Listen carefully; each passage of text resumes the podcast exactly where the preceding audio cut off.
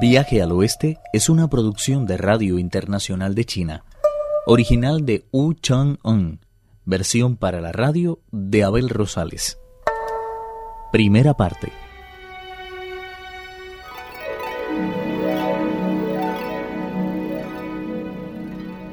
La anciana le regaló al monje Tripitaka una corona y una túnica para Sun Wukong.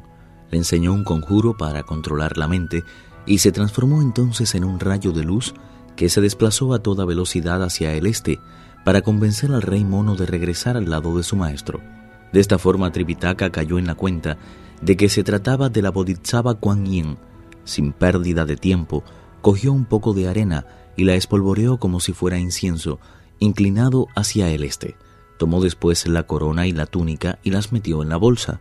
Se sentó a continuación a la vera del camino y repitió una y otra vez el conjuro para dominar la mente hasta que terminó aprendiéndoselo de memoria.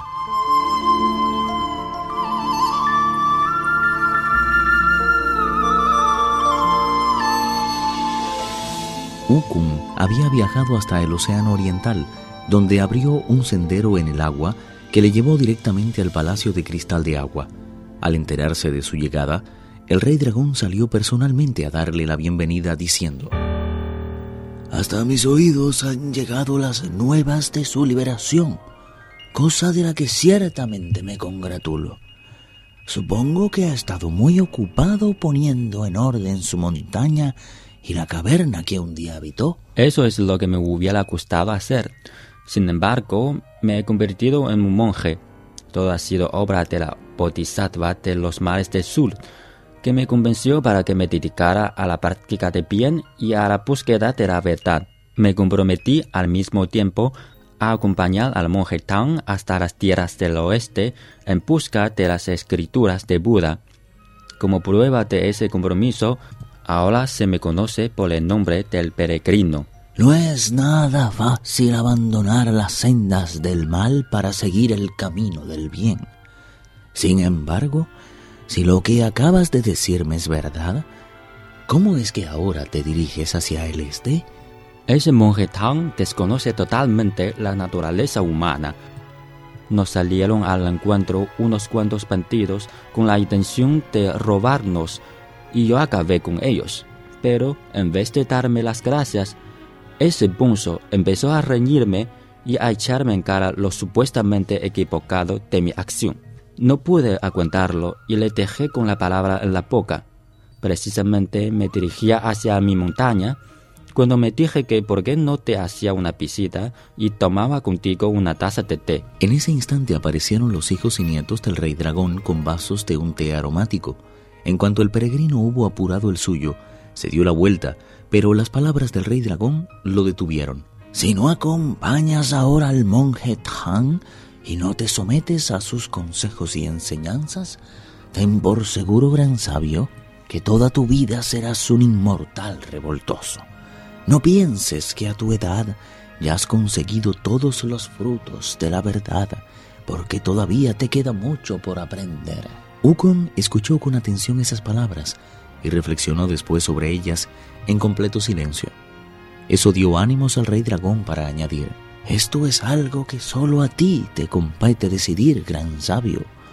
Pero vino que es de tontos hipotecar el futuro por unos instantes de comodidad. No necesitas decir nada más. Ahora mismo voy a volver al lado de mi maestro. Si ese es tu deseo, no seré yo quien te detenga junto a mí ni un solo segundo. Es más, si no me lo tomas a mal, te pediría que no le hicieras esperar más tiempo y volvieras cuanto antes a su lado.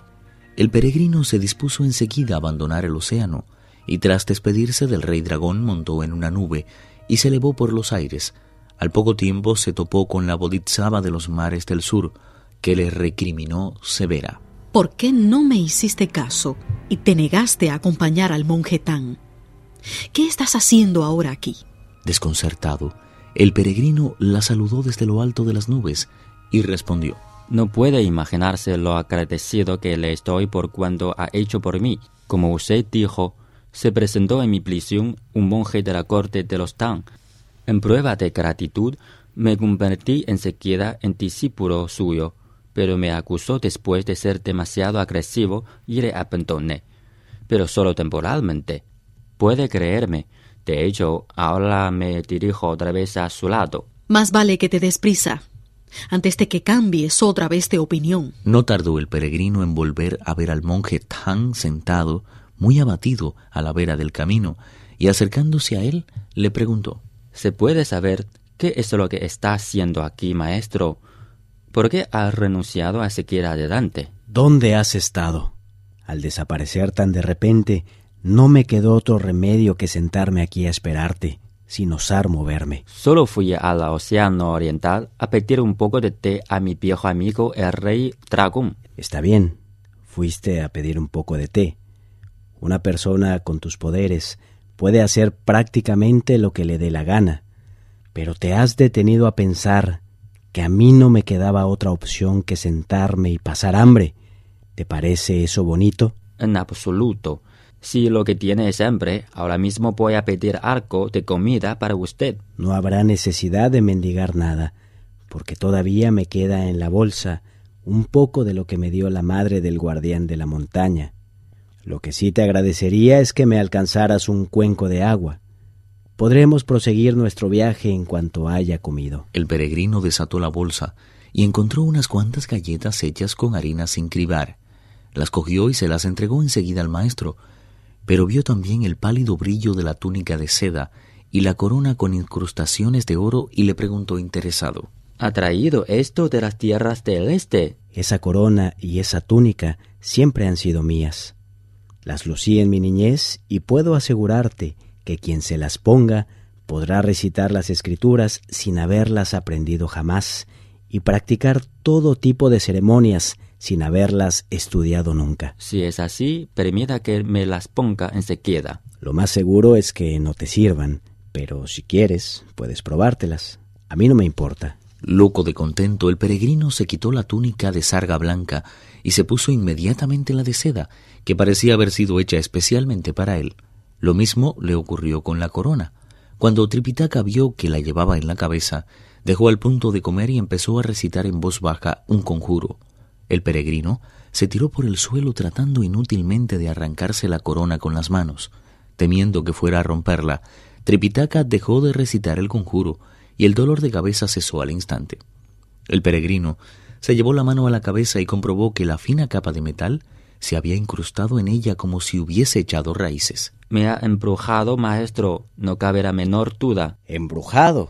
Yo solo estaba repitiendo un sutra. Cuando usted abre la boca, siento como si me fuera a estallar la cabeza. ¿Prometes obedecerme siempre? Sí, sí, lo prometo. ¿Y que nunca vas a hacer nada contrario a nuestras normas? Lo prometo, lo prometo. Pero no estaba dispuesto a ceder con tanta facilidad sacudió la aguja y al instante adquirió el grosor de un cuenco de arroz.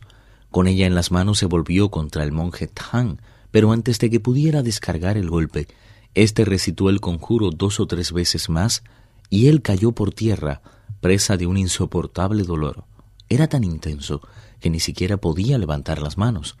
Solo le quedó en el cuerpo la fuerza suplicante para decir He aprendido la lección, maestro. Pare por lo que más quiera. Cuando se estaba reponiendo, Ukon preguntó al monje. ¿Le importaría decirme quién le ha enseñado ese conjuro? Viaje al oeste, uno de los cuatro grandes clásicos de la literatura china. Versión para la radio, Abel Rosales. Actuaron en este capítulo Juan Carlos Zamora, Guillermo Lee y Carelis Cusidó.